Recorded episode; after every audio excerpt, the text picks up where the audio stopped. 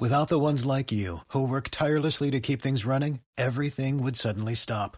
Hospitals, factories, schools, and power plants, they all depend on you. No matter the weather, emergency, or time of day, you're the ones who get it done. At Granger, we're here for you with professional grade industrial supplies. Count on real time product availability and fast delivery. Call clickgranger.com or just stop by. Granger for the ones who get it done.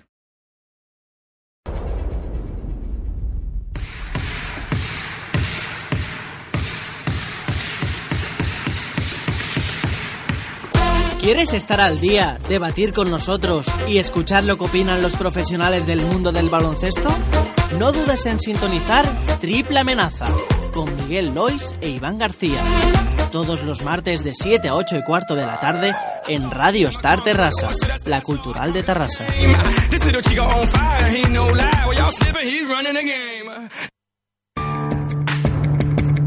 Hey, how y'all? Hey, yo, you look, you look like uh, one of the old players, man. brothers. Hey. Russ. Hey. Russ. Good to see you. Ladies and gentlemen, it's game on.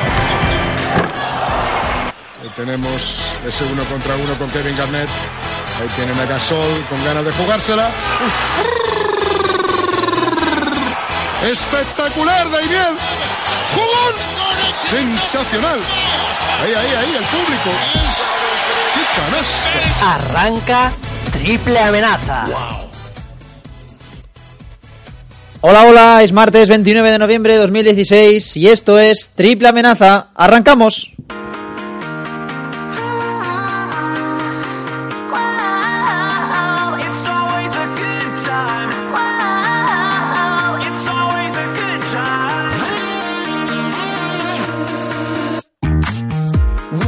Me gustaría empezar este programa número 46 de Triple Amenaza con una crítica bastante dura que ya escribí en, en la web y que creo que es algo que hay que remarcar porque a veces también tenemos mucha culpa nosotros, los periodistas, ¿no? Y me refiero, estoy hablando de baloncesto femenino y la no retransmisión del eh, Gi- Unigirona Perfumerías Avenida, que se jugó este domingo en Fontajau a las 6 de la tarde con casi 5.000 personas en el, en el pabellón de, de Girona.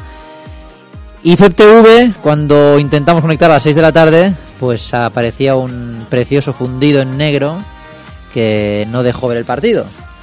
Por suerte, tuvimos la oportunidad de ver por streaming por TV Girona el, el partido, un poco a trompicones, imagino, por la avalancha de, de gente que, que, estaría, que estaría intentando conectar con ello. Pero la verdad es que fue un. Bueno, fue una más para mí de, de, este, de esta plataforma que es la FEPTV que está siendo un fracaso absoluto. Es cierto que hay muchos partidos que sí se pueden seguir, pero hay muchos, y son la mayoría, que o no se ven o para seguirlos, vamos, eh, cualquiera diría que estamos viendo una peli de los años 20, eh, comparadas, con la cámara que tarda en moverse de un lado para otro. Bueno, y uno ve cómo avanza la tecnología y cómo hay una posibilidad que se llama YouTube, que te permite hacer streamings en directos, que es algo que hace la FIBA, que hace Basket Cantera, en, con calidad, creo que con muy pocos recursos, porque es una cámara, moverla y poner el marcador, que esa es otra. En muchos casos en FTV no aparece ni el marcador impresionado en la pantalla. Por lo tanto, depende de si no tuviéramos si no tuviéramos estadísticas en directo no sabríamos ni cómo iba el partido. En definitiva, el mejor partido, el mejor partido que se puede ver ahora mismo en el baloncesto femenino español no se pudo ver. Y digo que nosotros también tenemos culpa del, de todo esto, porque, porque a veces los periodistas también, bueno, nos olvidamos bastante de ellas, eh, solo hablamos cuando ganan medallas y, y no le damos, yo creo, la bola que, que deberían y merecerían.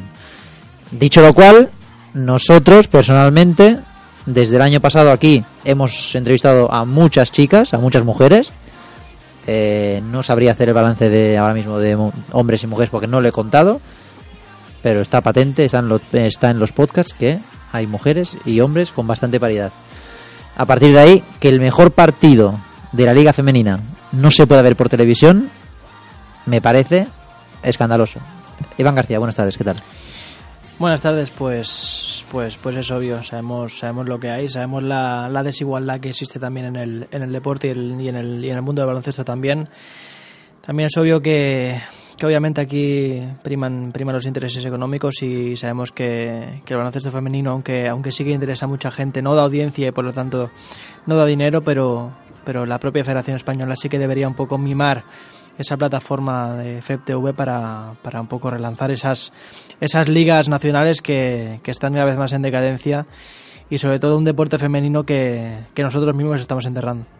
Pues sí, desde luego. En cualquier caso, espero que esto sea para que en la, en la vuelta, en, en Salamanca, pues sí podamos ver el partido. Porque eh, uno de los argumentos que hubo para, para justificar la no, la no retransmisión fue que un ordenador no funcionaba. No hay más ordenadores, no se puede probar tres horas antes del partido a ver si, si se ve el vídeo, ¿no? O bueno, a lo mejor estoy diciendo algo muy raro, ¿no? O- no sé.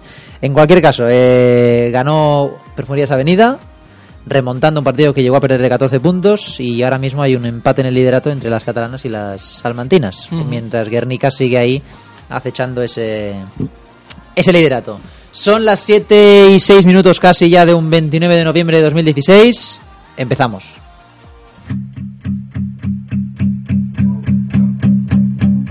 There's a fire starting in my heart, reaching a fever pitch and it's bringing me. Empezamos como siempre con Adele, con Rolling in the Deep, con los cinco nombres de la semana y como lo teníamos imprimido ya a media tarde, hace 40 minutos el Barça ha confirmado el fichaje de Alex Renfro, ese base que tanto que tanto se pedía para dar algo de descanso a Tyrese Rice.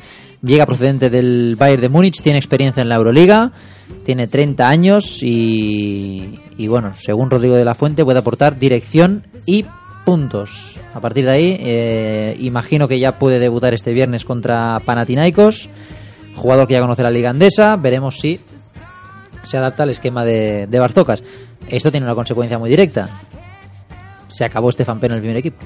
Desde luego, desde luego. Es cierto que en los últimos partidos ya no participaba, pero ahora ya yo creo que su participación queda completamente relegada con Renfro. Empezamos con el primer nombre de la semana, que es para Kenny Gabriel. Sí, Kenny Gravel que, que procede del, del Lokomotiv Juan y que sustituirá, sustituirá al lesionado James Gist en el, en el Panathinaikos de, de Xavi Pascual. Un Gist que, que, como comentamos, estará cuatro semanas de baja, pues bueno, pues ya encontrará su sustituto. Kenny Gabriel y los rusos que, que no estaban demasiado contentos con el rendimiento de, del ala pivot que, que bueno que a principio de temporada apuntaba apuntaba a estatus estrella y, y promediaba bueno pues unos unos tristes 3,8 puntos por partido y 4 de y 4,2 rebotes y 7 puntos no llegaba a 7 puntos en la en la VTB así que Kenny Gabriel al, al Panathinaikos y refuerzo temporal a priori para, para el Pau que llega a Barcelona este viernes Pues sí, sí, sí, ese regreso de, de Xavi Pascual que también tiene un punto de, ¿no? de morbo. sí no Porque puede, verdad alar- es que- puede alargar la crisis del Barça en la Euroliga, ojo, ¿eh?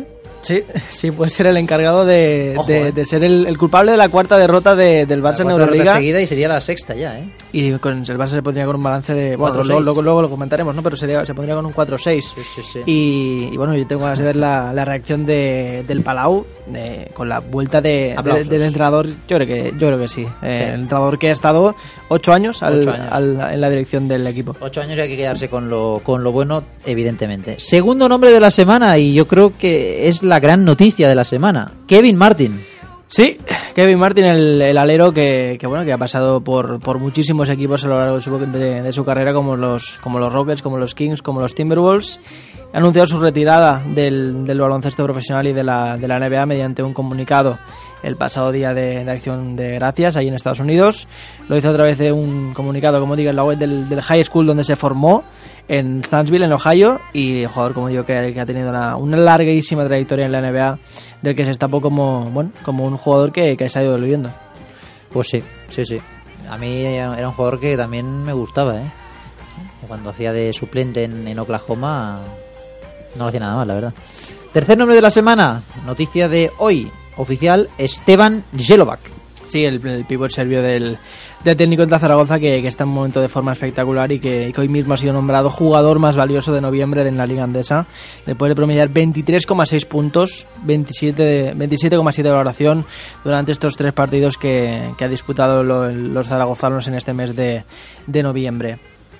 Pues sí, sí, sí. Por cierto, eh, antes de seguir, porque ahora, bueno, lo estaba leyendo en Twitter, bueno, queremos mandar nuestro, evidentemente, apoyo a todo el equipo que hoy ha sufrido un, un durísimo accidente de, de avión en el que creo que hay seis supervivientes solo.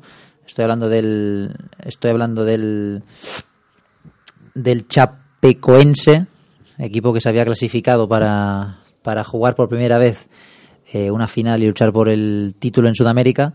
Y, esta madrugada ha muerto, eh, bueno, han muerto 75 eh, de los integrantes del equipo, más staff, más eh, jefes de prensa y demás.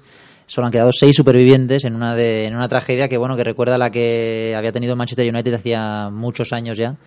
Así que nada, mm, nuestro apoyo, fuerza y, y abrazos para las, para las familias. Seguimos, el cuarto nombre de la semana, Ariadna Pujol.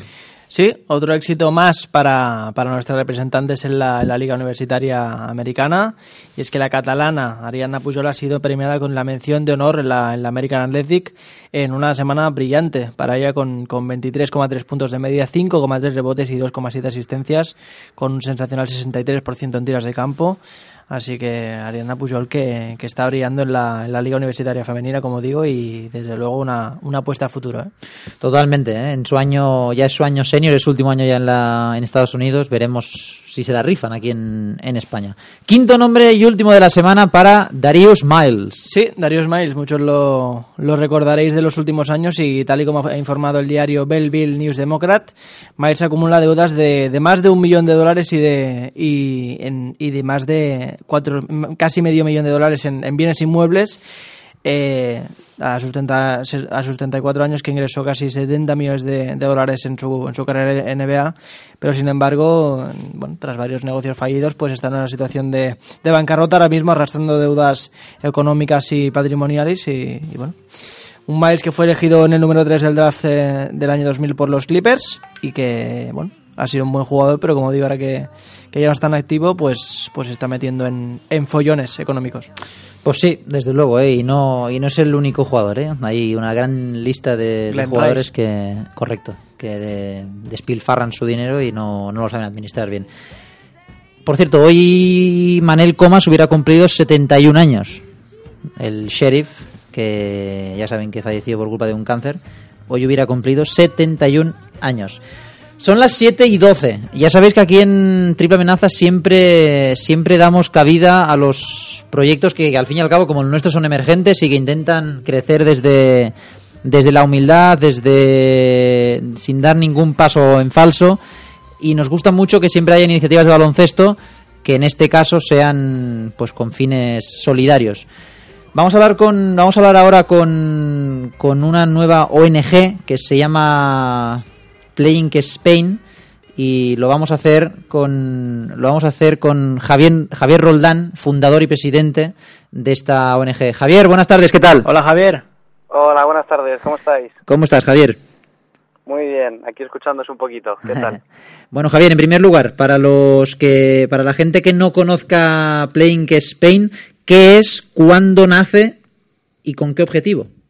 Bueno, pues Playing, Playing es la ONG del deporte o la queremos posicionar como tal y lo que es es una cosa súper simple, es una ONG que nos dedicamos a ser diferentes, a organizar eventos deportivos solidarios y los beneficios que sacamos los vamos a destinar a la creación de un proyecto educativo en Gambia. Y bueno, el, cómo el cómo salió, o sea, de dónde salió es una historia un poco curiosa. No sé si quieres que te la cuente así a modo de resumen. sí. Eh, porque esto empezó en el 2012 cuando éramos dos compis de cole que estábamos en primero de bachiller, que teníamos que sacarnos eh, algunas pelillas por el viaje de fin de curso y no teníamos de dónde sacarlas y se nos ocurrió montar un torneo de baloncesto solidario. Y, o sea, no, perdón, un torneo de baloncesto. Sí, sí. Y eh, al año siguiente eh, ya no teníamos eh, viaje de fin de curso ni nada y se nos preguntó, vamos, el, el director del cole nos dijo que qué íbamos a hacer con el dinero. Y sin darnos cuenta, pues empezamos a crear algo que empezó siendo un torneo solidario, porque dijimos, bueno, pues donamos el dinero a, una asociación. Y desde ahí empezamos a crecer sin darnos cuenta, a darle forma, hasta que ya llegó un punto que pues de un simple evento pasamos a dos, luego a cuatro, luego a cinco. Este año ya nos arrancamos con 12 eventos. El año que viene ya iremos para allá, para Barcelona. Entonces, bueno, había que ampararlo bajo una marca y en, el, en noviembre de 2014 se fundó Playin con el objetivo de, de tener clara nuestra visión, que es ser la ONG del deporte. Y, y ahora mismo tenéis ya planificado un torneo el 10 y el 11 de diciembre, ¿es correcto? Es correcto, es correcto. Tenemos un Eh. torneo el 10 y 11 de diciembre en Madrid, donde ya, pues eso, ya empezamos a recaudar los, los fondos para este proyecto educativo en Gambia y están abiertas las inscripciones. Aprovecho también para decirlo. La página web es Playing Spain, como jugando y España en inglés, Sí. playingspain.org. Y nada, ahí también está toda la información, nuestros contactos, para que pues eso, la gente empiece a apuntarse, que ya están las inscripciones en pleno auge. Y nada, y en breve a jugar. ¿Tenéis, tenéis algún, algún vínculo con, con la Asociación Española contra el Cáncer, verdad? Y, y demás fundaciones, ¿no? Pues fue la primera fue la primera entidad a la que donamos eh, la recaudación del primer torneo y desde entonces colaborábamos con una causa por evento, pues Asociación Española contra el Cáncer, eh, la ONG por la sonrisa de un niño en Camboya, Fundación ANAR y ya llegó un punto en el que nos dimos cuenta que sí que es verdad que ayudábamos a muchas causas, pero en profundidad realmente a ninguna. Y entonces eso por un lado, unido a, la- a las, pre- las previsiones de crecimiento de nuestra organización, fue por lo que también decidimos crear el proyecto propio. Y un poco el objetivo a, a corto, medio, incluso largo plazo. mm, ¿A nivel deportivo o a nivel cooperación? bueno, a nivel deportivo, evidentemente, y también a nivel cooperativo, ¿no? Pues mira, a nivel deportivo, eh, hasta ahora solo hemos hecho torneos de baloncesto, pero estamos abriendo a más deportes. Concretamente este año abrimos a voleibol y a, y a rugby Ajá. y tenemos eh, el reto de abrir dos deportes nuevos por año. Y eh, a nivel coopera- cooperativo, eh, lo que vamos a hacer es eh, dividir el proyecto en cuatro fases. La primera fase, porque claro, eh, os preguntaréis cómo desde España eh, vais a montar un proyecto educativo en Gambia así de primeras. Entonces, eh, hemos tenido que, que dividir el proyecto en cuatro fases. La primera fase es la de contacto, que es eh, de aquí a junio, que es contactar con las organizaciones españolas que están trabajando allí para que nos ayuden a, ubicar un, una aldea o una ubicación realmente que necesite nuestro proyecto, que no sea aterrizar allí en paracaídas, montar un proyecto y que luego nos sirva, sino que sea aceptado por la comunidad y que sobre todo lo necesiten. Entonces eso sería hasta junio. Luego nos embarcamos en un viaje de expedición desde julio hasta septiembre de este año. Los voluntarios que están divididos por equipos eh, son los que pues, van a estudiar el terreno, van a sacar sus propias conclusiones, van a estudiar eh, una ubicación por semana y al final de, de ese viaje de expedición que destaco y agradezco a todos los voluntarios que van a ir para allá, se van a pagar ellos el viaje, o sea, nada de los fondos que se recaudan en los eventos eh, va a ir a, a pagar el viaje a los voluntarios, sino que ellos se lo pagan. Y de ese viaje va a salir ya la ubicación final donde eh, se va a desarrollar el proyecto educativo que ya lo proyectamos hacia el verano del 2018. O sea, es un año que por un lado recaudamos fondos con los eventos, que sirve también para estudiar muy bien el terreno donde vamos a aterrizar y, y, en definitiva a preparar un buen proyecto de cooperación y evitar los máximos errores posibles. Bueno, pues eh, Javier, evidentemente a nosotros siempre nos gusta que aparezcan que apa- aparezcan proyectos así, evidentemente, y, y ahora también veo que tenéis un poco el apoyo que siempre viene bien de, de figuras relacionadas con el baloncesto, ¿no? Como Laura Quevedo, Elena de Alfredo, ¿no? Eso es, eso es. Nos han, nos han apoyado grandes figuras, bueno, y las que quedan todavía por salir. También animo a que nos sigáis en las redes sociales, en, en los perfiles de Play in Spain, tanto Twitter como Facebook o Instagram, porque tenemos las colaboraciones de, de figuras del básquet que, bueno, pues eh, llegamos hasta ellos. La verdad que fueron súper amables, eh, todos eh, accedieron de primeras, no pusieron ninguna pega y la verdad que da gusto también que, bueno, que por un lado eh, un grupo de, de jóvenes quiera ayudar, pero por otro lado que también se le ponga se le ponga relativamente fácil cuando quieres acceder a este tipo de, jugadores o entrenadores que, oye, pues que están súper ocupados y que ceden parte de su tiempo a, colaborar con una causa como esta. Así que también muchas gracias desde aquí eh, a estas personas. Desde luego. Desde luego, Javier, pues eh, nos gustará saber un poco cómo va ese, ese torneo el 10 y el 11 de, de diciembre en Madrid. Que nos cuentes un poco cómo, cómo queda y... Perdón que se me está yendo la voz. eh, se me está yendo la voz. No, decía que, que nos gustará saber un poco cómo queda el 10 y el 11 de diciembre en Madrid y, y que el proyecto siga adelante. Genial, pues muchísimas gracias a vosotros. Eh, lo único, eh, Miguel, me gustaría agradecer, por fin, a toda esta gente, todos estos voluntarios que nos están escuchando ahora, que en definitiva es gracias a ellos por lo que este proyecto está saliendo adelante y que se lleva muy presente desde cualquier sitio donde vamos a proponer el, el proyecto. Desde luego, Javier, todos los que trabajáis en ello sois, sois parte fundamental y, y nosotros, como comunicación, por decirlo así, intentaremos que, que siga creciendo, llegando a donde tiene que llegar, que esa, esa cambia. Javier, muchas gracias, un saludo. Muchísimas gracias. Gracias a vosotros por darnos esta oportunidad. Hasta luego, Javier, un abrazo. Que tengáis buena tarde. Hasta luego. Hasta luego. Son las 7 y 21 casi, casi, y yo casi he tenido que irme del programa en medio de, de una entrevista, madre mía, casi me ha entrado aquí un algo, ¿eh? Llevamos 46 programas al final. Algún día tenía que pasar, ¿no? pasar. Bueno, eh, nada, buena, inicia, buena iniciativa, veremos si, si sale adelante, porque ayudar nunca, evidentemente, nunca está de más. Vámonos a la Liga Andesa.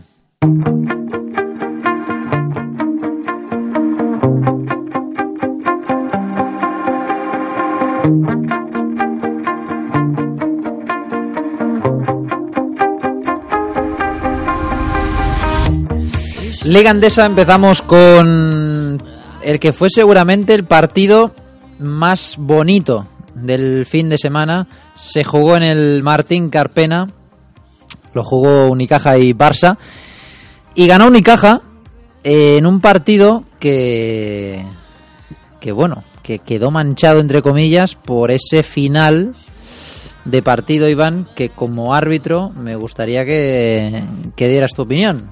Yo la di y me dijeron merengón. esa, es la, esa es la realidad. Eh, para quien no lo viera, la situación es, eh, a falta de 9 segundos, Perperoglu tiene dos tiros libres con el Barça ganando 7-5, 7-7. Falla el primero, por lo tanto ya tienen opción Unicaja de poder empatar el partido. Mete el segundo. Unicaja no tiene tiempo muerto, saca de fondo. el balón le llega a llamar Smith, creo, que intenta pasar media pista. Hay una buena defensa del propio Perperoglu, que casi fuerza una pérdida. Llamar Smith se la intenta tirar a los pies para que el balón salga y vuelva a tener saque de, de banda Unicaja, pero el balón se queda en la pista. Lo recoge Llamar Smith, hace un pase como si fuera un saque de banda en fútbol, se la envía a Kyle Fogg y Kyle Fogg, en mi opinión, la llega a recibir y hacer el gesto de tiro. Y ahí Tyrese Rice, no sé si en un intento de recuperar el balón o de hacer un tapón, pues comete falta, que en ese caso era la quinta suya a falta de una décima. Es decir, tres tiros libres para Kyle Fogg, se metía los tres, nos íbamos a la prórroga y Rice expulsado. Metió los tres, prórroga y en la prórroga Unicaja fue muy superior. Iván, ¿hubo falta o no hubo falta? Para mí hubo falta y es de tres tiros realmente y además Claro, yo creo que el debate es si la hubo o no. No, porque el debate, si, si, es, si tú la pitas, son tres, seguro. no, el debate está en si es de tres o falta dos? el debate está en si es de tres o dos. La falta es para mí clarísima. Sí, pero ah, conta- o sea, el debate para ti es si es de tres o es de dos. Claro, claro, claro, porque Pero yo lo veo claro, ¿no? Porque Fogg está tirando. No, no, no, pero es que además el contacto es claro. Para mí el contacto es claro y además el gesto es claro. Porque no es de aquello que hacen, que hacen muchos jugadores como Yui, mu- muchos bases pillos que mm, de esto que están en medio campo y saben que van a hacer una falta. Ahora ya está- lo estamos viendo menos este año porque, porque ya se está castigando más con antideportivas. Pero estas que para parar un contraataque tiran desde medio campo. No, no, no. Esto es un gesto de, fin- de, de- de final de partido. Estaba claro que la intención era tirar y Rice provoca un contacto un contacto, bueno, realmente Rice va a taponar el tiro, provoca un contacto eh, cuando Fogg está tirando, para mí la falta es muy clara y, y, y son tres tiros, es decir, mm, y además muchísima gente coincide con el análisis, ¿eh?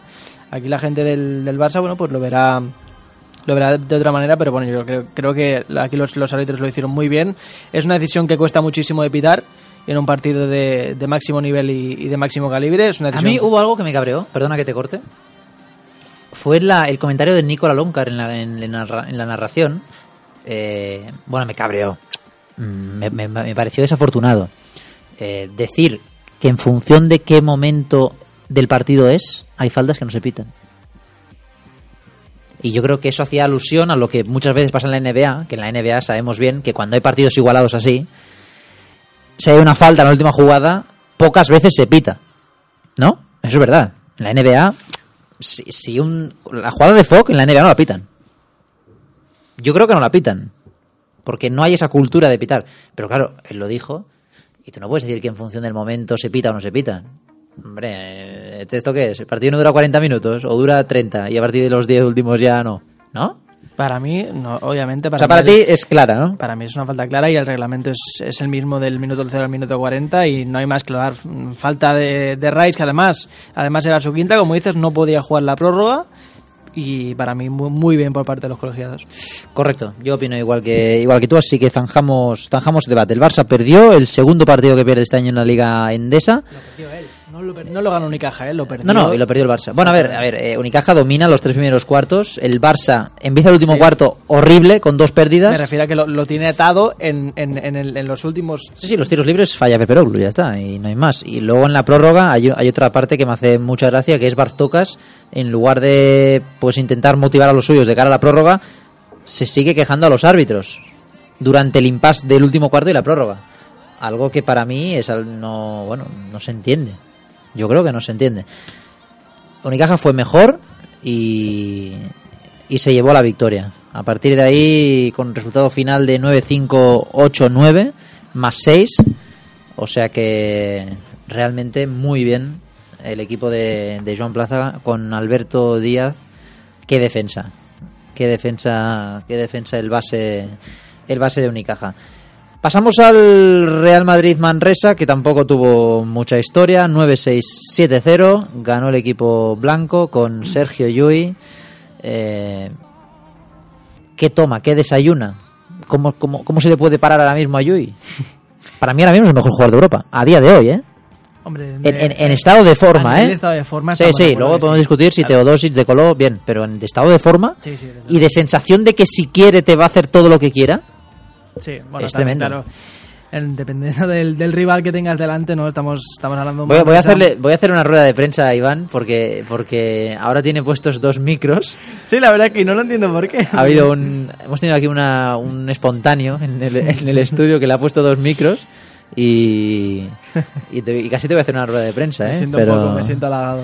Pues eso, ¿cómo se para Joy? No, claro, y hablaba de que, que, claro, de- tienes, tienes que analizar también que tienes delante un Manresa muy en horas bajas, ¿no? Que, que obviamente, pues, pues si ya se le puede parar poco, pues obviamente tiene muchos menos mimbres para defensivos para, para, para parar la sangría de un, de un Sergio Llull que coincido contigo, es el es el jugador en mejor estado de forma ahora mismo de, Europa y unos, unos registros espectaculares en, muy pocos minutos.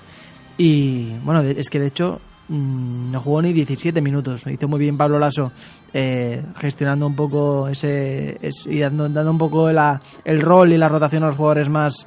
eh, menos importantes, ¿no? Pero, pero los minutos que estuvo Sergio en pista, determinante y el solito. Sí, sí, no, yo realmente, bueno, es que es increíble. Bueno, Hacer pero esas cifras. Además, además es que lo hace con una soltura y con, con una, con una facilidad que es lo que te planteas, cómo lo paras, porque, porque te puede tirar, te puede penetrar, es, es, es muy ágil, tiene muchísimas, muchísimos recursos técnicos y bueno, hay veces que, que está obcecado y que no le entra, pero cuando, cuando sí, pues es imparable. Desde luego, totalmente. ¿eh? Sergio Llull, que sigue, por cierto, MVP del mes de noviembre en la Euroliga. O sea que Llull realmente está en estado de gracia. Nos vamos al Bues Arena, donde para mí hubo una de las. Bueno, yo, no, yo creo que no es sorpresa, pero. Pero sí que sigue siendo sorpresa para mí, porque Iberostar Tenerife ganó 7-2, 7-3 a Basconia Sí. con un palmeo de Javier Beirán eh, que le permite a Tenerife seguir a la, la estela del Real Madrid. Ocho victorias, dos derrotas. eh, y compitiendo contra los grandes, el equipo de, de Vidorreta. Desde luego la, la sorpresa positiva de, de esta temporada que, que bueno que, que ha sabido un poco aprovechar esta inercia no positiva de, de este inicio de temporada dando una de las de- una de las sorpresas de esta, de esta jornada número número 9 si no recuerdo no número Número 10, número 10. número 10 y, y bueno esto es adrenalina pura para, para el Tenerife que, que afianza cada vez más su presencia en la en la Copa del Rey y puede ser uno de los equipos que a tener en cuenta que el, el Tenerife con esta victoria en, en Vitoria ha dado un puñetazo sobre la mesa y dice, oye, esto estoy aquí, esto va en serio, eh, puedo, puedo, puedo ganar a Basconia que, que está en Euroliga y está ganando, que, que hace dos semanas ganó en su, en su pista Fenerbahce de 20, pues yo vengo y gano, gano aquí en Vitoria, así que muy bien, muy bien los de, los de Chus Vidorreta, que, que como dices, 8-2, 80% de, de victorias con un partido más que, que Real Madrid y Barcelona, pero, pero bueno, desde luego un balance muy, muy, muy bueno y, y un proyecto que, que se afianza, como digo, y que tiene muchísimos miembros para, para dar mucho que hablar. Pues sí, desde luego, ¿eh? Iberostar Tenerife, que por cierto, eh, en la revista de nuestra tercera revista que sale este jueves, pues tenemos un reportaje con entrevista a Rodrigo San Miguel que creo que es muy interesante. Nos vamos a Miribilla, seguimos en el País Vasco, porque Retabet Bilbao Basket ganó relativamente fácil a un Divina Seguros Juventud que se hundió en la segunda, en la segunda parte ante, ante un histórico Mumbrú, que ya es el máximo reboteador de la historia del conjunto vasco, y, y un Bilbao que se, se acomoda en la zona de, de playoffs. Sí, sí, victoria, victoria clara de, de Bilbao y, una peña que, está dejando mucho que, desear esta, esta temporada, pese a la victoria de la semana pasada ante el Valencia, como dices, 8-3-7-0 con un, con un gran Scott Banford, con un Scott, Banford, perdón, con 18 puntos. Y, bueno, eh, Sergi Vidal tirando de, esa peña 11 puntitos para él, nadie más excepto, excepto eh, superó los 10 puntos y una peña que tendrá muchísimo que mejorar los de Diego Campo que, bueno, han empezado con, con, el pie con el pie izquierdo esta, esta liga andesa y, y desde luego con, también hemos conocido hace pocos días que ha perdido muchísimo público en el, Sí. en el, en el Olympic de Badalona, casi un 29%. 20 casi un 30%, sí. Casi un 30% que son miles de espectadores. ¿eh? Es en el mucha Olympic. gente, es mucha gente. Y sí que es, noto esa, ese, ese desazón de... Aunque también yo creo que ayuda que el primer partido del año, por ejemplo, eh, fue un viernes a las 7 y cuarto. Claro, un viernes a las 7 y cuarto la gente trabaja.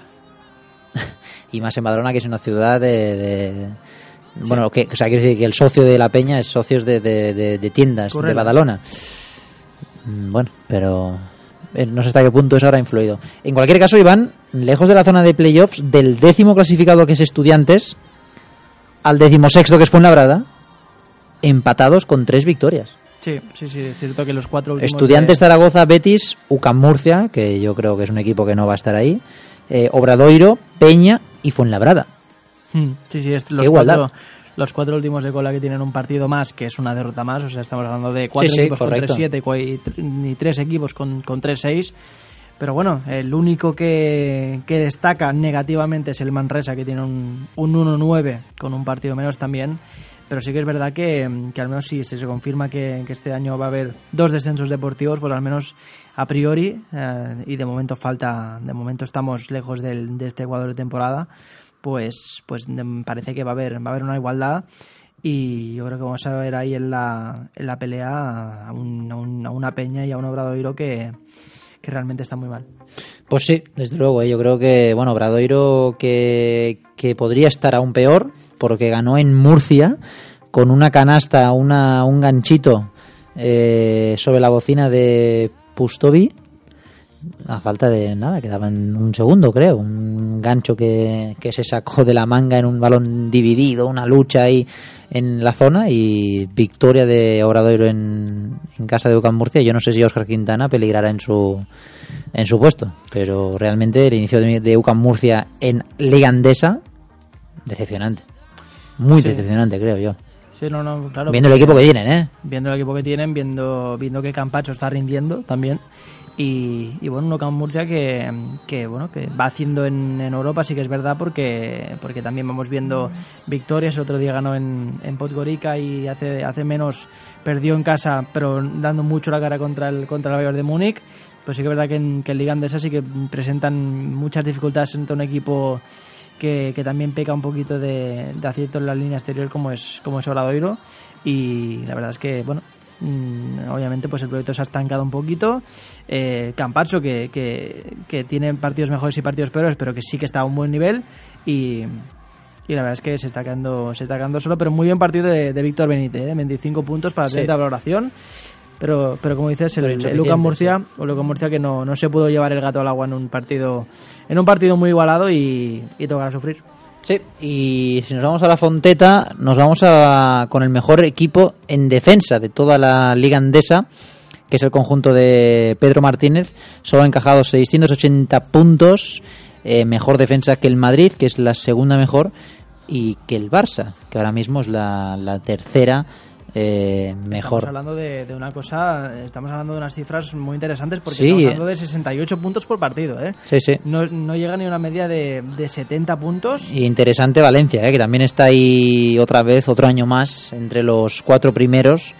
Y si no estuviera Tenerife, volvería a estar entre los tres primeros. Mm. O sea que. Sí, sí, pero bueno, un Betis, un Betis muy, Muy- muy, muy, muy pobre Sí. de, lo- del equipo de, del equipo de Zantabac. Los sevillanos que, que bueno, que hemos, todos sabemos el verano que han pasado, ¿no? Las dificultades a nivel de club, pero el proyecto no, no ilusiona, no hay, no hay, no hay calidad en la plantilla, no, no vemos un bloque cohesionado y, y el Valencia Basket a, a medio gas, que controlando el partido, pues, pues se lo puede llevar, ¿no? El, el Betis que, que solo es capaz de anotar nueve puntos y de hecho gana el último cuarto. Eh, bueno, como digo, un partido aburrido y que el Valencia se lleva, se lleva sin, sin, sin sudar la camiseta demasiado.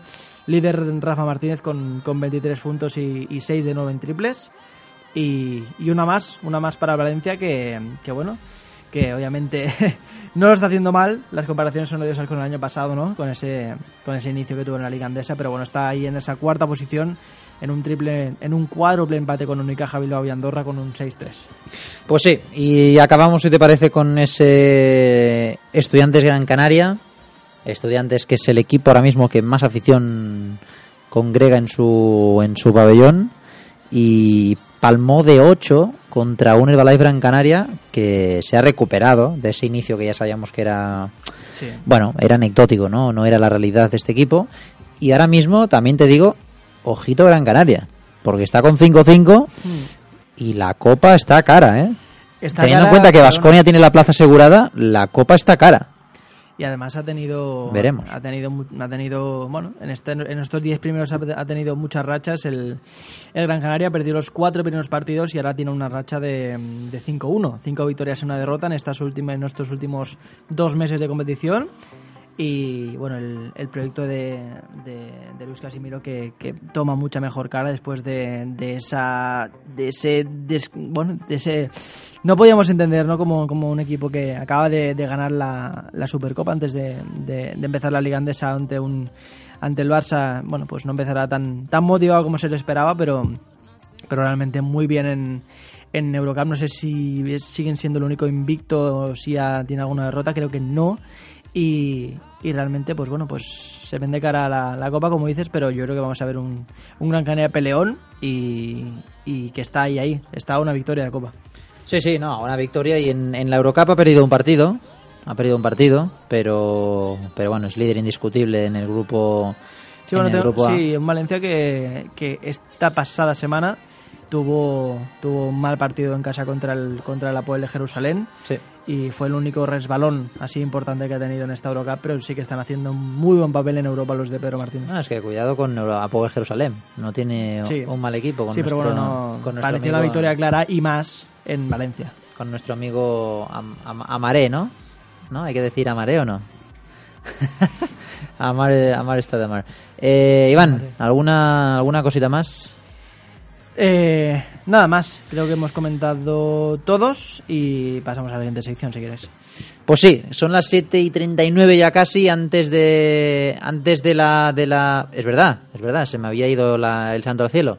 Antes de la pausa tenemos que escuchar un- una entrevista que hemos grabado esta tarde con Rafa Huertas, jugador del Club Baloncesto Breogán, actualmente líder en solitario de la liga, bueno, en solitario no, perdón, porque hay cinco equipos que comparten liderato, de la LEP Oro. Y espero que no le traigamos mala suerte, porque cuando entrevistamos a Miki Feliu eh, del Lleida, en aquel momento iban líderes, se les fue Rubnik y suman tres derrotas en los, ulti- en los últimos cuatro partidos. Espero no traerle mala suerte también a, a Rafa Huertas. No, eh, fuera bromas, jugador del Breogán, veterano de la Leporo, Breogán que es serio candidato a ascender. Te escuchamos. Empezamos en primer lugar por, por ese liderato que tenéis actualmente compartido con, con otros cuatro equipos.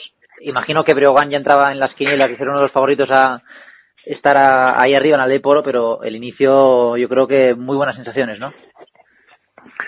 Sí, bueno, buenas sensaciones. Estamos contentos después de, de temporada rara y todo un poco deprisa y corriendo para empezar la temporada lo mejor posible.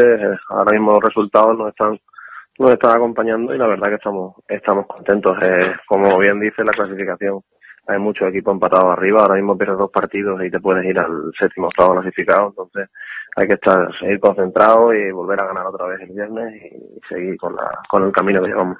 ¿Crees que es una de las Leporo más eh, igualadas de, de siempre? Pues sí, yo creo que de las que de los últimos años eh, está siendo de la, la más igualada que recuerdo. La verdad que también se hace bonito para la gente que sigue la, liga y para la gente que, va a los pabellones, que son partidos muy muy reñidos. Cualquiera puede ga- ganarle a cualquiera y, y se hace muy competitiva la liga, que creo que es bueno para el formato. ¿Qué, qué rival crees que puede estar más eh, más en la lucha con vosotros a lo mejor por ese por ese posible ascenso a la Liga Andesa?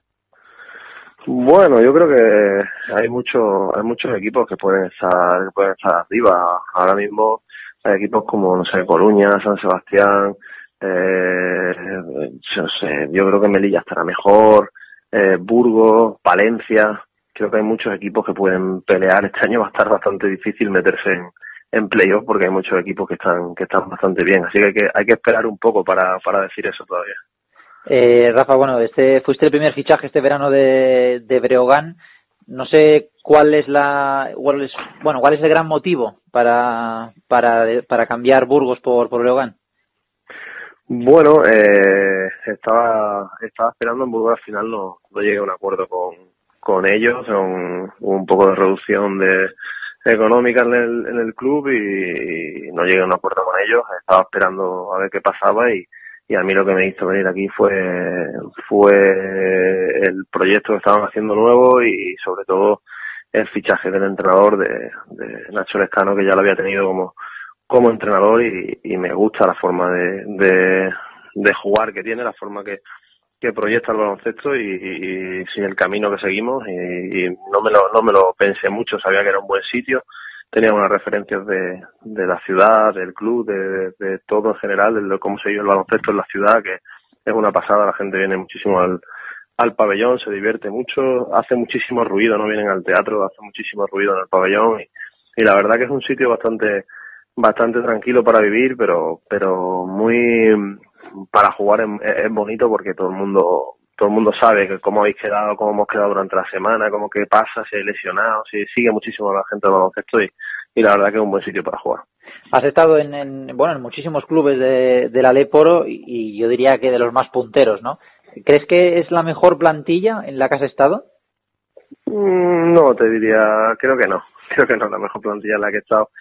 Creo que los años, cada año son distintas las plantillas, eh, sobre todo ha habido un, un descenso, ¿no? En el, en el, en el nivel, porque ha habido un descenso en la economía, ¿no? Con la, con la crisis eh, se empezó luego a ver la leva ha, ha ido un poco, un poco a menos y yo creo que hace, cuando yo empecé en la liga hace 10, 12 años, había equipos en, en LED que podrían competir perfectamente en ACB, había equipazos, en una, había unas plantillas increíbles. Ahora, como vemos hay más igualdad, está la cosa más, más igualada y, y creo que ha bajado un poco el nivel de la liga, pero pero tenemos muy buen equipo. Yo estoy contento con el equipo que tenemos. Al nivel que está ahora mismo, eh, tenemos tenemos muy buen equipo. Pero no eh, no diría que es la mejor plantilla que tenéis que tener. A nivel personal, eh, ¿cómo te sientes ya con, con 32 años, un, un veterano ya de la liga? Eh, ¿Cómo te sientes? ¿Aún con, con ambición e ilusión? Siempre, claro, si no, si no tienes ambición e ilusión por jugar a esto, no, nos tendríamos que retirar y pensar en otra cosa. Hay más cosas aparte de, del baloncesto, pero, pero bueno, yo, yo me encuentro muy bien, estoy, estoy físicamente, gracias a Dios, estoy, estoy muy bien y, creo que me queda todavía cuerda para rato. No, no quisiera estar hasta, hasta muy tarde jugando, pero pero creo que cuatro o cinco años más eh, espero estar jugando a, a este nivel y, y así que hay que cuidarse, intentar a, hacerle caso a los médicos, a los operadores físicos y estar lo mejor posible. Una de las apuestas de Breogán es un poco por el jugador nacional, ¿no? Que, que tanto está de, actualidad, ¿no? El tema de, de la apuesta por el producto nacional. Hace unos días hablábamos con Pep Ortega de esto y, claro, y nos explicaba que no se acaba de entender, ¿no? Que a veces eh, los equipos prefieren apostar, o las juntas directivas prefieren apostar por jugadores de fuera, cuando aquí en casa y en Aleporos se, se demuestra que el nivel es, es suficientemente bueno, ¿no? Y quizá Breogán está apostando por, por, por bueno, jugadores como, como, como Salva Arco, como Josep Frank. ¿Crees que es una de las claves también de ese buen inicio? Pues posiblemente, posiblemente. Yo creo que el, el jugador nacional tiene, tiene un nivel bastante alto y, y sobre todo luego las cosas que te da, eh, lo que se habla siempre de lo intangible, ¿no? Eh, se hace equipo, se siente las cosas más de que, que, como si eres de fuera y vienes a jugar a un país que te adaptas, no te adaptas, conoces la liga. Eh, creo que el tener jugadores nacionales experimentados en la plantilla creo que es fundamental para el desarrollo del, año cuando las cosas van mal cómo lo afronta el equipo, cómo, cómo se entrena durante la semana. Yo creo que es fundamental. Yo estoy de acuerdo con que venga, con que venga a jugar extranjero, evidentemente, pero creo que se debería de filtrar un poco eh, y que viniera cosas, que vinieran jugadores que, que sumaran el, que, que, que, aumentaran el nivel de la liga, no que no, no jugadores que, que estén inferiores en el nivel de la liga o que, o que haya jugadores en, de las mismas circunstancias españoles yo elegiría un español por todo lo que por todo lo que te digo. Creo que se debería filtrar un poquito más pero bueno hay gente que que lo que lo entiende así como lo entiendo yo y gente que, que le gusta experimentar traer gente de otros sitios y tal. Y bueno ahora yo estoy muy contento con la plantilla que tenemos nos llevamos muy bien entrenamos como como como leones y, y yo estoy estoy muy contento con lo, con lo que tengo ahora Rafa eh, ya la última el objetivo de de la temporada es conseguir el ascenso y si este se, se puede conseguir ya sea en liga regular o luego en playoffs, eh, ¿crees que el equipo está preparado para, para poder pagar el canon? Pues la verdad que no tengo ni idea. Si te mentiría si te dijera algo, algo, algo distinto. No tengo ni idea. Yo creo que por ahora muy pronto. Eh, deberíamos de, de, esperar un poquito, unos meses para ver a dónde vamos a ir. Lo mismo estamos hablando ahora de esto, perdemos cuatro partidos seguidos y como está la clasificación, nos ponemos el décimo y ya no, hablamos más de esto. Entonces hay que esperar un poco a ver cómo se desarrolla la, el segundo cuarto de la liga y, luego las cosas de dinero y estas cosas a los jugadores no debemos tampoco pensar mucho en, en eso. Nosotros tenemos ilusión de hacerlo lo mejor posible y luego, si, si Dios quiere y vienen las cosas bien, que sea el problema de, de los que están arriba, que no es, no es nuestro. Pues Rafa Huertas, jugador de Breogán, muchísimas gracias por atendernos y suerte para lo que queda de temporada. Muchísimas gracias, un abrazo. Un abrazo. Pues Rafa Huertas, jugador del, del Breogán, que nos ha atendido con muchísima habilidad, uno de los de las piezas clave de este nuevo bloque que ha montado el equipo de Lugo y que de momento, pues yo creo que es uno de los grandes favoritos a, ascender a la Liga Andesa y yo creo que las ayudas institucionales le permitirían subir a la ACB. Son las 7.48. Hacemos una breve, breve, breve pausa y volvemos con la NBA. Está sintonizando Radio Star Tarrasa 100.5.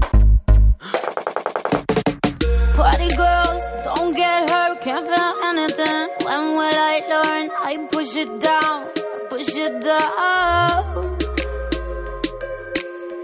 I'm the one for a good time call, phone's blowing up. Bring on my doorbell, I feel the love, feel the love. One, two, three, one, two, three, three. One, two, three, one, two, three, three. One, two, three, one, two, three, three. Turn back till I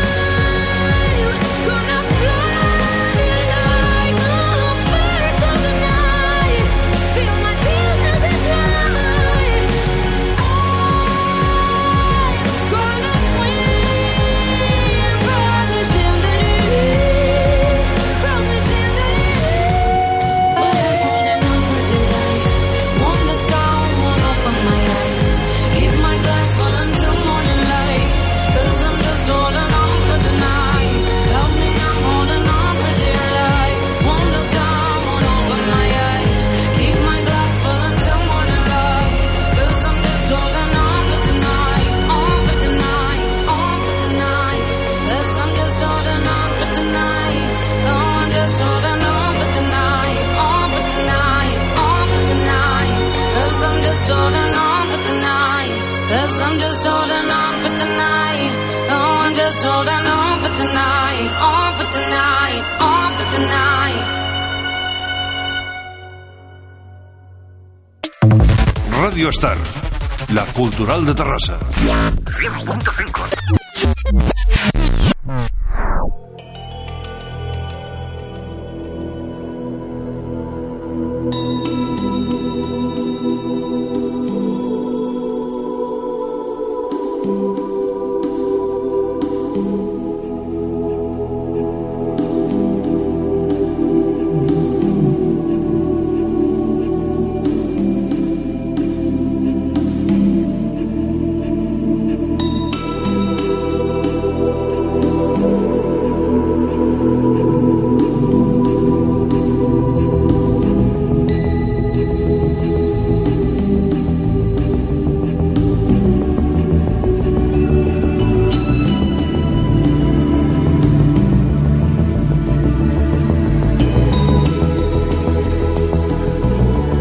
Estamos aquí de vuelta ya otra vez en Radio Sotarrasa 100.5 de la FM. Encaramos ya, pues, pues, bueno, y 2, y 12, y 22, nada, nos quedan poco más de, media horita de, de baloncesto aquí en, en Triple Amenaza.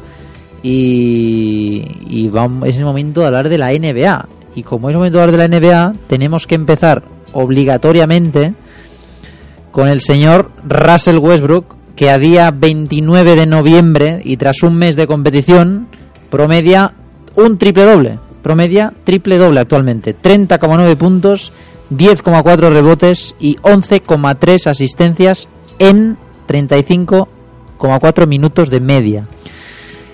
Para que os hagáis una idea, solo un jugador en toda la historia ha promediado eso. Se llama Oscar Robertson y lo hizo en los años 60, dos temporadas vayan contextualizando la barbaridad que está consiguiendo Russell Westbrook, ¿vale? Westbrook está logrando esas cifras en nueve minutos menos de juego que Oscar Robertson. Eso también es interesante apuntarlo. En esas nueve, nueve minutos menos, Westbrook promedia ahora mismo una décima más, un decimal más de puntos que Robertson. Promedia dos rebotes menos y una décima menos que Robertson en asistencias. Es decir, que nueve minutos está eh, está a ese nivel. O sea que increíble, increíble lo que está consiguiendo Westbrook, que yo creo que no está teniendo un- una repercusión absoluta con los resultados de, de Oklahoma City Thunder, pero eh, lo que está consiguiendo a nivel individual sí que es realmente increíble. Iván, antes de que hables tú, doy paso ya al otro lado del teléfono. El- la semana pasada le, le tuvimos en. Bueno, estaba de viaje, ¿no? A Estados Unidos, dijo. Vamos a preguntarle dónde, dónde ha aterrizado. Iván Veas, ¿qué tal? Hola. Muy buenas tardes, hoy estoy en casa, ya, ya he vuelto. Joder, pero, pero no has aprovechado nada del viaje. No, no, no, he estado toda la semana fuera, ahora he vuelto, volví ayer. ¿Por dónde, ¿Por dónde has pasado? ¿Por dónde has estado? Uy, me, he pasado por Nueva York, por Los Ángeles, por Atlanta, mm, por, sí, sobre todo por Los Ángeles me he quedado por ahí porque los Clippers me parece que están empezando a caer un poquitín, pero bueno, O sea que una mini ha sido un poco, ha sido un poco el Pedro Sánchez de los Clippers, ¿no? sí, Porque ha sido, sí. ha sido a Los Ángeles y, y has hundido a los Clippers, ¿eh? Y encima, y encima nos has lesionado a Russell, a los Lakers. No, no, pero, sí, pero sí, bueno. pero al menos los Lakers están un poquito mejor, hay que Bueno, decirlo. bueno, eso, eso, eso es verdad. ¿eh? Los Clippers ahora acumulan dos derrotas seguidas y ya son terceros ¿eh? en el oeste. Hay que ver cómo, cómo cambian las cosas de una semana, de una semana a otra. Allá empezado con Russell Westbrook porque hoy, tras la victoria de los Thunder en, en el Madison Square Garden, pues se ponen con balance de 11-8, con mismo balance que Memphis y Houston, a tres victorias de los Clippers. Y claro, Westbrook promedia ahora mismo un triple doble. Mm, y entramos en el debate de siempre. Tantas cifras individuales, pero que no se acaben de ver refle- reflejadas en el equipo, que actualmente sí, porque Oklahoma es sexto. Haters, ¿sois haters? ¿No sois haters? Eh, García. No, por supuesto, yo no, yo nunca he sido hater de, de, de Russell Westbrook. Para mí siempre, siempre ha sido uno de- de los referentes en la posición de, de base a- en todos los sentidos, porque sabemos que para mí ahora mismo es el, es el todoterreno de, de la NBA más incluso que, que a nivel que, que, que Antetokounmpo porque, porque las cifras están ahí, ¿no? Y, y se está echando un equipo entero a las espaldas. No es nada fácil eh, cuando estás prácticamente solo en, en el equipo en, todas las posiciones. Eh, es verdad que Oklahoma de, de 19 partidos ha ganado 11, lo que es poco más del, del 50%. eh, pero bueno, un Russell Westbrook que, que cada año se va mejorando y está, está a nivel de, de Hall of Fame. Y, y que desde luego si, si consigue mantener esta frescura en las piernas y, y, y seguir a este, a este nivel, mm, en el momento que Oklahoma City vuelva a fichar y vuelva, vuelva a incorporar a alguien que le acompañe en ataque, mm, Russell Westbrook va a dar mucho más que hablar y yo creo que va a hacer historia. Veas. Totalmente de acuerdo con Iván. Si puedo hacer una pequeña crítica, no soy hater de Westbrook, me gusta mucho su estilo de juego, pero mm, yo creo que estos Oklahoma City Thunder mm, echan de menos a alguien. Yo creo que, por ejemplo, Víctor Oladipo podría dar un paso más, no lo está dando. Eh, podemos decir que la Domantas Sabonis no está dando, no está a la altura de, de las expectativas que se le habían dado a, a este nuevo rookie en los Clippers y por ejemplo también tendría que dar un paso más.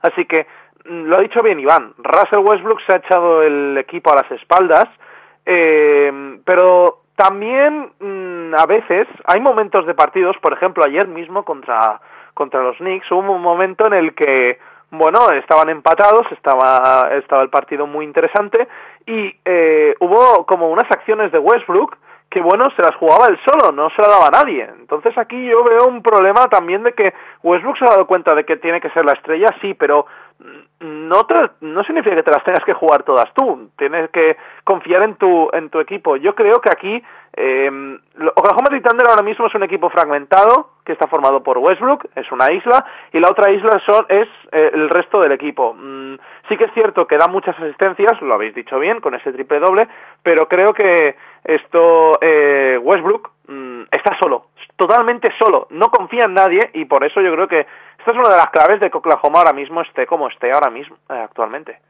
Pues sí, sí, completamente. Yo estoy completamente de acuerdo con eso. En, tanto en los puntos fuertes de Russell, que son muchos, y en los débiles. ¿eh? También es uno de los jugadores que más pérdidas promedia por partido. Claro que las pérdidas en un jugador que amasa tanto el balón, pues es lógico. No va a tener más pérdidas un jugador que no toca balón en ataque, ¿no? Pero, pero sí, sí, coincido con los dos análisis.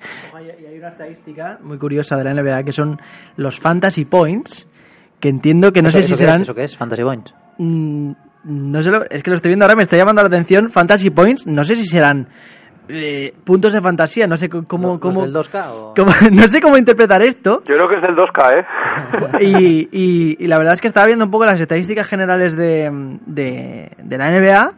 Y, y Russell Westbrook también está, está de- es que estoy intentando interpretar qué es esto de Fantasy Points porque está justo detrás de, de Marcos Cousins en la segunda posición pero sí que es verdad que, que de- está en el top 5 tanto de, de rebotes como de como de, de puntos de, de- Búscalo, búscalo y, lo, y nos comentas sí, sí, ahora, ahora lo voy a buscar. ahora exactamente qué significa. Seguimos en la conferencia oeste con el mejor equipo otra vez, y ya van tres años consecutivos en liga regular, los Warriors. Están con 12 victorias seguidas, eh, han ganado los últimos 10, evidentemente. Eh, solo han perdido un partido fuera de casa y fue en el Staples Center ante los Lakers. Eso fue el 8 de noviembre, si no estoy equivocado. De los últimos 17 partidos, los Warriors han ganado 16. Suman eh, un rating ofensivo de 117,6 puntos de media.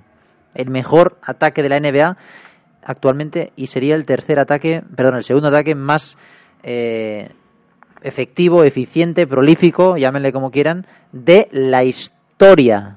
De la historia. Eh, los Warriors, que habían empezado con esas mini dudas antes San Antonio, pero que a día de hoy, eh, veas, dan bastante miedo ya. ¿eh? tarde o temprano se estaba esperando que estos Golden State Warriors aparecieran de la madriguera en la que habían comenzado la temporada. Eh, faltaba poner flecos con la llegada de Kevin Durant, mejorar un poco el sistema de Steve Kerr y bueno, eh, adecuarse a las nuevas incorporaciones. Finalmente lo han conseguido y este es el resultado de momento, porque, porque yo creo que no tienen techo todavía. un 16-2 que lo está demostrando todo, 12 victorias consecutivas, un 10-0 en los últimos 10 partidos y como tú has dicho, solo, solo han perdido un partido fuera, el último partido contra los Lakers. Y ya está, el otro partido recordemos, primera jornada ante, ante San Antonio Spurs. Em, se ha demostrado claramente que Steve Kerr ha conseguido dar con la tecla, unir las piezas que le faltaban, poner a Kevin Durant en la posición que a él le gusta, que a él es más cómodo. Prueba de ello, los últimos partidos que está haciendo. Eh, ahora mismo está promediando 27,1 puntos por partido Kevin Durant, con, eh, si no me equivoco, cua- eh, 4,2 rebotes. Y luego también eh, está haciendo estadísticas muy buenas, como por ejemplo un 57% en tiros de campo, un 44,2% en tiros de tres. Eh, ha vuelto Kevin Durant y parece que ya ha vuelto a, a unirse al, a los dos, eh, que son tanto don Stephen Curry como Clay Thompson. Eh, Stephen Curry, de hecho, en las estadísticas de jugadores, de los mejores jugadores, está detrás de Kevin Durant mismo, es el octavo, que está promediando 26,6 puntos por partido y 49,4 eh, tiros eh, por ciento en tiros de campo. La verdad es que eh, parece que se complementan bien, eh, parece que ya se ya am, ya han trabajado juntos. Ahora solo falta un poco que Clay Thompson se una ya a la fiesta. Parece que está un poco más apartado, un poco más marginado, pero no, cre- no creo que tarde mucho en entrar. Así que cuidado con estos Warriors. Cuidado con estos Warriors, sí. No, no, y además... eh, ¿Has encontrado ya, Iván, Fantasy Points? No, no, no, no, no, no lo estoy encontrando, la verdad, y, y tengo ganas de saber lo que es. ¿Dónde, ¿Dónde lo estás ¿Dónde lo estás buscando, Iván? ¿Dónde estás buscando? No, el Fantasy Points. No, NBA, pero ¿dónde, ¿en qué web has encontrado el- lo de Fantasy Points? Lo he encontrado en, en las en stats, en la categoría stats de, ¿De la NBA? de la NBA.com y también me gustaría resaltar que los que los Warriors ahora mismo lideran el, el porcentaje de, de acierto en los tiros de campo sobrepasando el 50%, es decir, más de la mitad de los tiros que, que lanzan los Golden State Warriors van dentro, es decir, más de la mitad, ¿eh? Una media, promediar, más de, más de la mitad es una, una- es una barbaridad porque los Houston Rockets están casi cuatro puntos por detrás con un 46,9% en ese acierto en tiros de campo. Es una barbaridad lo que están haciendo y, y en cuanto aprieten un poquito más los machos en, en defensa, a ver, a ver quién es el guapo que le tose. Pues sí, por cierto, noticia de última hora, Mike Conley es baja indefinida por ese golpe en la, Sí. en la espalda que se dio anoche en la derrota de, de los Grizzlies ante Charlotte, si no estoy equivocado. Eh, en un partido que Gasol hizo 19 puntos, pero Mike Conley, insisto, lesionado, baja indefinida y los Grizzlies con él es un equipo y sin él es otro equipo, ¿eh? Ahora mismo los Grizzlies llevan bueno, una derrota, una derrota, están con balance de 11-7. O sea que veremos cuánto dura esta baja de, de Conley y cómo le afecta ¿eh? al equipo de Memphis que estaba en, en línea ascendente ¿eh? en los últimos 10 partidos. Eh, chicos, nos vamos a la conferencia este, si os parece, con Mr. LeBron y sus secuaces, Kevin Love y Kyrie Irving. 13 victorias, dos derrotas. Nadie es capaz de toserle a día de hoy en el, en el este a estos Cavaliers que ya le sacan cuatro partidos al segundo, que es Toronto, 11-6, veas. No hay nadie que le tose y ya lo comentábamos a principio de temporada. eh, es muy complicado ver que, si Cleveland Cavaliers está bien, eh, los engranajes encajan y funcionan, es muy complicado pararles. Eh, es igual que los Warriors, lo que pasa es que los Warriors ahora mismo están empezando a, a, a entonarse, pero es que estos Cavs ya están entonados desde las finales, si se puede decir. Eh, así que estos Caps mm, no hay mucha cosa que cambie. Si podemos decir algún pequeño cambio es que, por ejemplo, Kevin Love ha aparecido y ya era hora. Eh, era el, el último de los de los tres que podría estar eh, que tenía que estar dentro de este juego que tiene LeBron y compañía y lo ha hecho.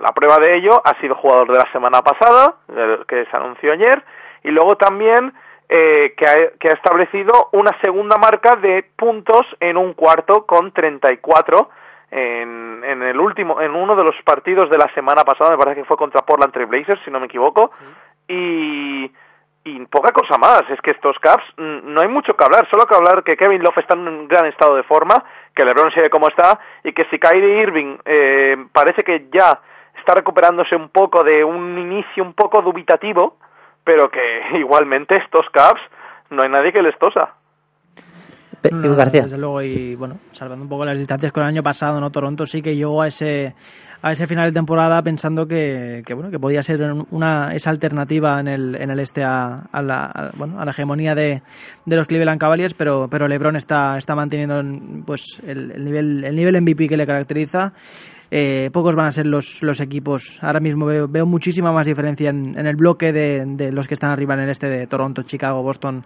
Les veo un, un peldaño muy, muy por debajo de, de estos Cavaliers a nivel de conjunto, ¿eh?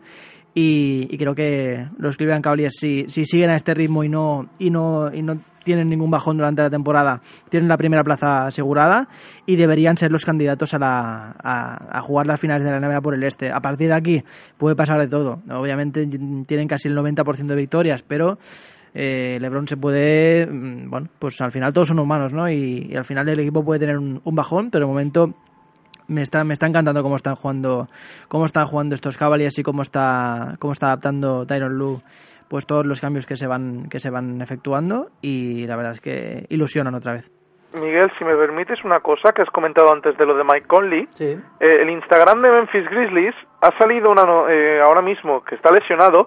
Eh, se espera que esté con- entre seis semanas de baja por una por un problema en la espalda, como tú has comentado, pero que será reevaluado en un mes. Así que los Grizzlies van a estar, puede estar mucho más Mike Conley, eh, aunque según hay fuentes cercanas dice que eh, los Grizzlies están confiados en que pueda volver más pronto. Así que veremos cómo, cómo evoluciona el base de los Grizzlies.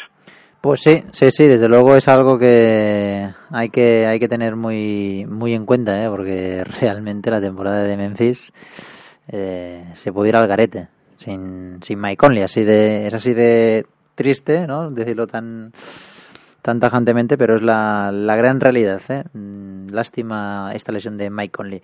Siguiendo en la conferencia este, podemos también hablar de, de estos Celtics que sin Al Horford habían tenido un pequeño bache, pero son cuartos en la conferencia ahora mismo con 10-7 de balance.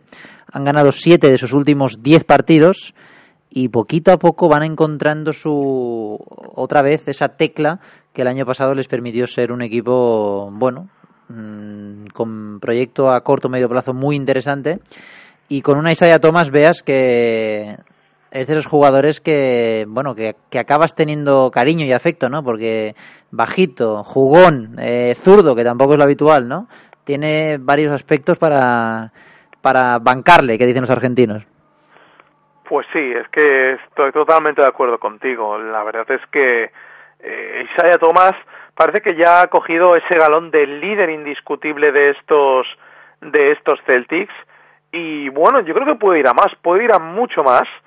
Eh, así que veremos lo que ocurre. Eh, respecto a lo que has comentado de Al Horford, yo creo que estos Celtics se mueven por parte de Thomas.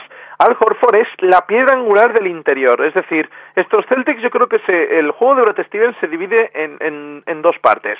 Por una parte el perímetro, en el que Isaiah Thomas es la referencia, y dentro es Al Horford la referencia. No, no hay ninguno más que pueda estar mejor que él. Eh, sus recambios no lo hacen mal, pero podrían hacerlo mucho mejor. Eh, yo quiero llegar a ese motivo. Así que eh, yo creo que estos Celtics gustan, dan buenas sensaciones, con la llegada de Horford transmiten buenas sensaciones, pero eh, les hay que dudar un poco de ellos en el respecto de, de la segunda unidad. Eh, yo creo que, por ejemplo, eh, jugadores como Jonas Jerebko, Terry Rozier o, el, o el mismo rookie Jalen Brown, que lo está haciendo bastante bien de momento en estos 17 partidos que lleva el conjunto verde, eh, yo creo que todavía tienen que dar un paso adelante para poder eh, asegurar estos Celtics, por ejemplo, en las primeras posiciones del este y plantar cara ante equipo ante equipos top como es el caso de Cleveland o Golden State o San Antonio que les plantó cara el viernes pasado. Así que yo creo que todavía tiene que hacer camino por delante el conjunto de Brad Stevens. No, no, está, desde luego, el, uno- unos Boston Celtics que, que, se, que se articulan en torno a Isaiah Thomas, es una referencia clarísima en la posición de, de guard y bueno, una Brave Bradley que, que la acompaña muy bien. La verdad es que han- les he visto de, de- de menos a más, ¿no? Me, me habían dejado unas sensaciones un poco extrañas a nivel de colectivo a, a principio de temporada estos Celtics, pero, pero se están, se están, se- bueno, se están asentando en una, en una dinámica que, bueno, la que les pertenece a ellos como, como institución y como club, ¿no? También la- una posición de, dominadores del, del este. Y, y bueno la verdad es que un, un Al Horford que, que como dices pues pues está, los- lo está, está, haciendo muy buen papel en la, en la pintura. Y, y ya veremos estos estos Celtics que, que tienen muy buena pinta. A mí siempre siempre me ha gustado mucho su estilo de juego. Aprietan muchísimo en casa. Del TD Garden es una es una cancha muy difícil de, de expugnar y, y como digo, estos Celtics que, que, le- bueno, el proyecto de Brad Steven me gusta, tiene, tiene cara y ojos y yo creo que vamos a ver unos, unos buenos Celtics si siguen así en, una, en, en una más que posible postemporada. Pues sí, pues sí, desde luego. Por cierto, lo que lo que decía lo que decía Iván, eh, veas hace nada, hace un minuto. Sí, sí, ahora lo estoy leyendo ya otra vez información más detallada de que de que Mike Conley podría estar eso, eh, casi dos meses de baja. O sea que, buf, ese es un palo muy gordo, ¿eh? Porque estamos hablando de que ya no vuelve hasta hasta casi después del All-Star, mm, me, ap- me apura a decir, porque mm, estaría para febrero, más, la, más, más periodo de recuperación y ponerse a tono. O sea que la temporada de Memphis realmente ahora mismo eh, entras en este debate interno de decir, ¿vamos a tanquear o no? Porque Conley ahora mismo, junto a Gasol, era la mitad del equipo, ¿eh? Tendrá que ver cómo se las apaña primero. Mm, Conley, Sí, sí, po- vamos a ver qué, qué, qué ajustes tendrá que tendrá que hacer el equipo en, en esa posición de, de base. Mm, Obviamente tendrá que tendrá que empezar a tirar más de la, de la segunda unidad exterior, pero pero Margasol obviamente pues pues a jugar más minutos y, y vamos a ver porque me recuerda un poco estos Memphis Grizzlies de la, de la temporada pasada, ¿eh? También que, que por tema de lesiones al final acabaron la temporada muy mal. Recuerdo que, que cayeron en la primera fase con un 4-0, se fue contra San Antonio. Eh, se metieron en, en playoffs por los pelos y la verdad es que, mm, bueno, eh, sí que es, veremos la evolución de, de Conley, ¿no? Pero, pero es una lesión muy importante. Desde luego, desde luego. Por cierto, eh, chicos, eh, antes de que Veas eh, se vaya y también que nosotros hoy tenemos una agenda muy muy larga porque la semana que viene no tenemos programa de radio porque es eh, festivo. Eh, Utah Jazz con George Hill, eh, que sin duda está a un nivel altísimo. Los Jazz ahora mismo están con un balance de 10 victorias y 8 derrotas, están a una de, de esa cuarta posición tienen una racha de tres victorias ahora mismo, seguidas, y son la mejor defensa de toda la NBA, encajando solo 93 puntos de media por partido. George Hill, Hayward, eh, Lyles, Exum, Gobert, eh, Rodney Hood, una serie de jugadores jóvenes, bueno, combinados con la experiencia de Hill, con el liderazgo de Hayward, esa intimidación Gobert, un equipo muy completo que si le ves jugar se tiene rasgos de los Spurs a lo mejor y, tiene ese descaro y ambición que bueno hay muchos que ya le sitúan o, o que les ven con probabilidades reales de ser el cuarto equipo de la conferencia oeste. Mm, eh, veas Pues sí, podría ser un equipo de estos que se podría decir equipo tapado de la, de la NBA, podría serlo. Eh, pese a todo, es séptimo ahora mismo en la conferencia en la conferencia oeste.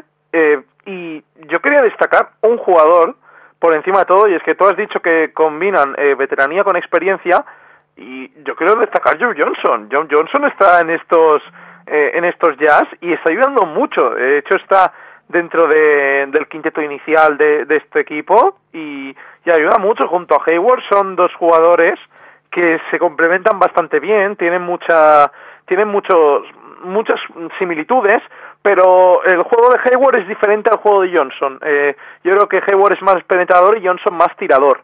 Eh, recordemos que Johnson tiene una edad y está eh, ya un poquito en las últimas. Luego también, yo creo que este año puede ser la explosión de jugadores como Rodney Hood, o puede ser el año de también de explosión de George Hill eh, como base, viendo que ya no tiene un papel tan eh, pequeño como tenían Indiana Pacers junto a Paul George, eh, yo creo que puede ser un año muy importante para George Hill.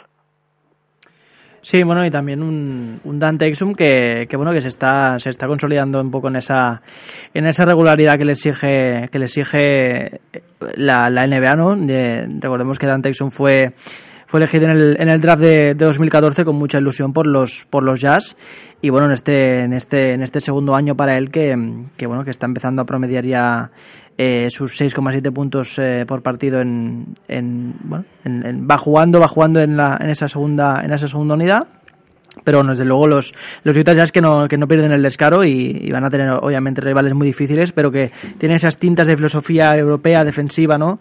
Eh, una filosofía que se puede asemejar, puede tener tintes a- con, los, con, lo- con la, con la de los San Antonio Spurs y veremos que si son capaces de, de mantener ¿no? este, este ritmo hasta final de temporada, pero desde luego una de las revelaciones de, de lo que llevamos de, de temporada. Pues sí, desde, desde luego. Eh, Veas, te tienes que marchar, ¿verdad? Me tengo que marchar. Pues nada, la semana que viene tenemos eh, décima jornada de la Euroliga, así que hablaremos de hablaremos de eso aquí con, contigo, ¿vale? Un abrazo. Por supuesto, un abrazo a todos. Muy Nos bien. vemos. Hasta, luego. Adiós. Bueno, son las 8 y 17. Iván, salvo que tengas algo más que comentar, nos vamos al semáforo porque hoy la agenda viene, viene cargadita, ¿no? Viene cargadita. Bueno, pues obviamente ya nos gustaría analizar todos los equipos, los 30, ¿no? Nos daría para Sí, programa tres horas. es. Solo comentar esta mini decadencia que han tenido los Los Ángeles Clippers, ¿no? Perdiendo, Correcto, dos. perdiendo dos partiditos en esta, en esta última semana que les ha hecho desbancar de, de ese liderato que habían mantenido este primer mes de competición. Sí. Y derrotas inesperadas, ¿no? Como, como, la derrota en el, en el, en el campo de- del, del último clasificado como era Dallas Mavericks. Las vueltas, la- las vueltas que da la NBA, ¿no? Por eso es tan, tan bonita a nivel competitivo, ¿no? Que, que venga el último, el último equipo de la competición contra el primero y te, y te meta de 20. Eso Pues es. al final esto es la NBA y... ¿Dallas o Indiana? Indiana, ¿no? Indiana.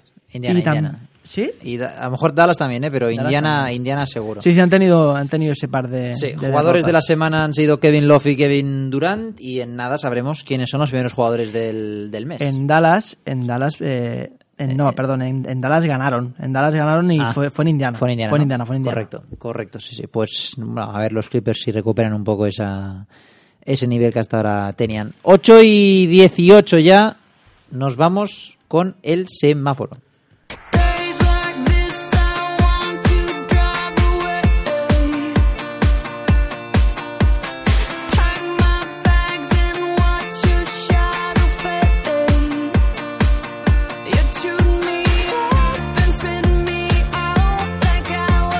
Vamos ya con el semáforo. Part of Me, Katy Perry. Empezamos con el 2 más 1 a la luz verde, que es para la ACB. Sí, la, la asamblea de la ACB que se reunió la semana pasada y que aprobó por unanimidad un presupuesto de ingresos de más de 30 millones de euros para esta temporada 2017-2017 y este presupuesto que supone el más alto de la, de la historia de la competición. Eh, un incremento de ingresos televisivos, eh, que es, el, es el- bueno, la causa más, más, más relevante y más importante junto a los derivados de patrocinio y los naming rights, así como la gestión de eventos eh, que convertirán este ejercicio en, en el primero de la CB que supera los 30 millones de euros a nivel de presupuesto. Pues sí, desde luego que, que muy bien. muy Al bien final la- se lo lleva a la empresa, ¿eh? Sí, sí, bueno, eh, también, también es positivo, ¿no? Que al menos haya estos números y que no sean negativos, ¿no? Hay Sí. que, al menos, siempre, somos críticos siempre, pero cuando se puede elogiar, pues elogiamos el trabajo administrativo y empresarial. Los pasos, la luz amarilla para el Club Baloncesto Conquero. Sí, Club Baloncesto Conquero, recordemos, eh, club de Huelva, que esta temporada está jugando en la Primera Nacional porque fue relegado, fue expulsado de, de la Liga Femenina y que ha interpuesto este jueves pasado una, una demanda en el, en el contencioso ante la, ante la Audiencia Nacional contra, contra la resolución del CSD, del Consejo Superior de Deportes. Una demanda que llega después de, de haber recibido de la sala de lo contencioso de la audiencia toda la documentación perteneciente al procedimiento administrativo dictado por el CSD. Eh, el, bueno, informa el grupo, el grupo onubense que, que informa en un comunicado y anuncia, como digo, la presentación de la demanda que consideran fundamentada en la reglamentación y, y normativa de la, de la Federación de la Federación, de la Federación Española y en los distintos artículos de, de la legislación. Un CB Conquero que, que fue uno de los equipos top de la Liga Femenina del año pasado y que no lo tenemos este año por, por culpa de, de- Del dinero. de follones administrativos. Sí. Pues sí, y seguimos con temas de, la FEP. La luz roja, la técnica es para la FEP. Sí, la, la FEP que, que no tiene previsto presentarse como, como acusación en el procedimiento penal que, que instruye un juzgado de Madrid contra el expresidente José Luis Sáez, al entender que no ha resultado perjudicada por la actuación del, del anterior presidente. Un presidente que, que un expresidente que, que está investigado por la presunta comisión de cuatro delitos que son malversación de caudales públicos, apropiación indebida, administración desleal y falsedad documental en su gestión en la, en la, en la, en la cúpula de la federación. Así lo ha transmitido el, actual presidente Jorge Barrajosa, quien justifica esa postura de, de no asistir, de no personarse ante el hecho de que Sáez ya devolvió el dinero de la federación que de forma anticipada utilizó para estos gastos particulares. Como dice Ana Pastor, las imágenes, ¿no? Eso ya son las conclusiones, ¿no? Estos que son los cada datos. uno que cada uno opine. Vámonos con la agenda.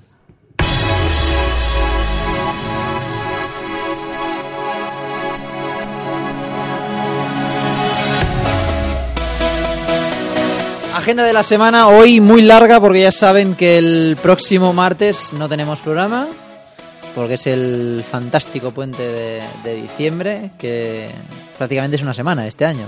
Queda, queda muy bien. Empezamos mañana. eh, mañana miércoles día 30 tenemos tres partidos de Eurocup de tres españoles. A las 6 Bueno, Antes de todo me gustaría, me gustaría resaltar que el, que el Iberostar Tenerife juega hoy, juega su partido de, Correcto. de Basketball Champions League. Creo Sí. que lo juega fuera, ahora mismo resaltaré quién es. Eh, vamos a repasar primero la, la jornada de mañana. De Eurocup.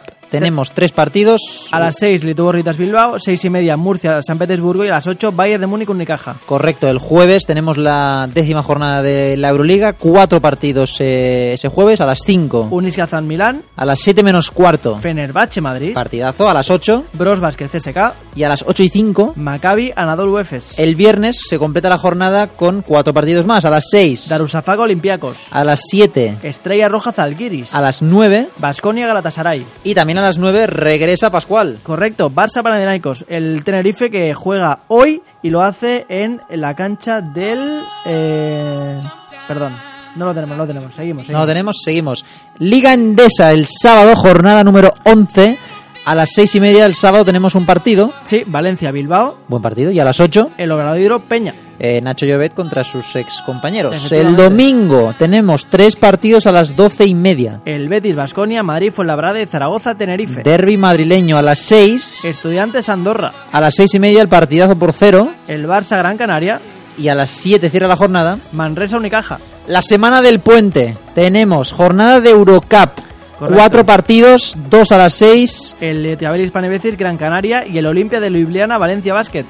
A las 8 y media El Bilbao Fuenlabrada, y a las 9 menos cuarto. el otro derbi español Unicaja Murcia. O sea que ya ven dos partidos entre españoles. Tenemos el miércoles también un partido de Euroliga. Correcto, el de No, el, sí, el, el- un partido de Euroliga, el Maccabi Tel Aviv Bros Baskets y un partido también de Basketball Champions League, el Tenerife contra el Cibona Zagreb a las ocho y media. Correcto. El jueves seguimos en esa jornada undécima de la Euroliga. A las 7 menos cuarto. Fenerbahce Estrella Roja, A las 8 Milán CSK, y a las 9 el Madrid Alguiris. cerrará la jornada cuatro partidos más. A las 7 y 2. Correcto, el Anadolu, el, el Anadolu Barça y el Panathinaikos Galatasaray. A las 9 menos cuarto Olympiacos Unis Kazán, y a las 9. Basconia Darusafaka. Y luego tenemos la jornada duodécima en la Liga Andesa. El sábado un partido, partidazo. A las seis y media Unicaja Valencia. El domingo cuatro partidos a las 12 y media. Fuenlabrada Manresa, Tenerife Murcia, Gran Canaria Zaragoza y Peña Betis. A las 6 Moraván Andorra Barça.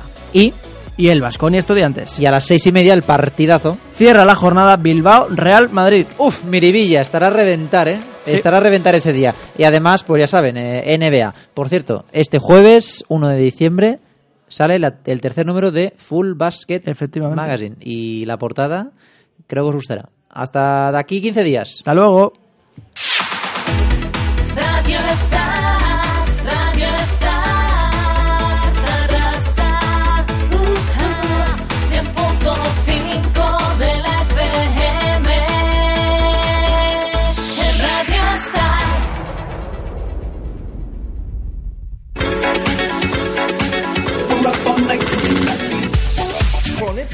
Web de Radio Star Tarrasa. radiostarterrasa.com Noticias de nuestra ciudad, próximos eventos de la radio. Programación. Fotografías de los artistas que nos visitan. enlace directo al podcast de tus programas favoritos. Y, cómo no, la lista del Star 22 para que puedas votar los temas que más te gustan. Todo ello y mucho más a través de radiostartarrasa.com. Si esto te hace saltar, si esto te hace vibrar, si esto te recuerda a tu adolescencia, o si esto te hace creer todavía en la música, eres de los nuestros. Music Rocks. Sábados y domingos a las 10 de la noche en Radio Star 100.5. 30 años de éxitos. Music Rocks. ¿Te preocupas por tu familia? Entonces, ¿por qué darles solo huevos ordinarios cuando pueden disfrutar de lo mejor? Eggland's Best, los únicos huevos con ese delicioso sabor fresco de granja, además de la mejor nutrición, como 6 veces más vitamina D, 10 veces más vitamina E y 25% menos de grasa saturada que los huevos regulares, además de muchos otros nutrientes importantes. Así que, dales los mejores huevos. Eggland's Best, mejor sabor, mejor nutrición, mejores huevos.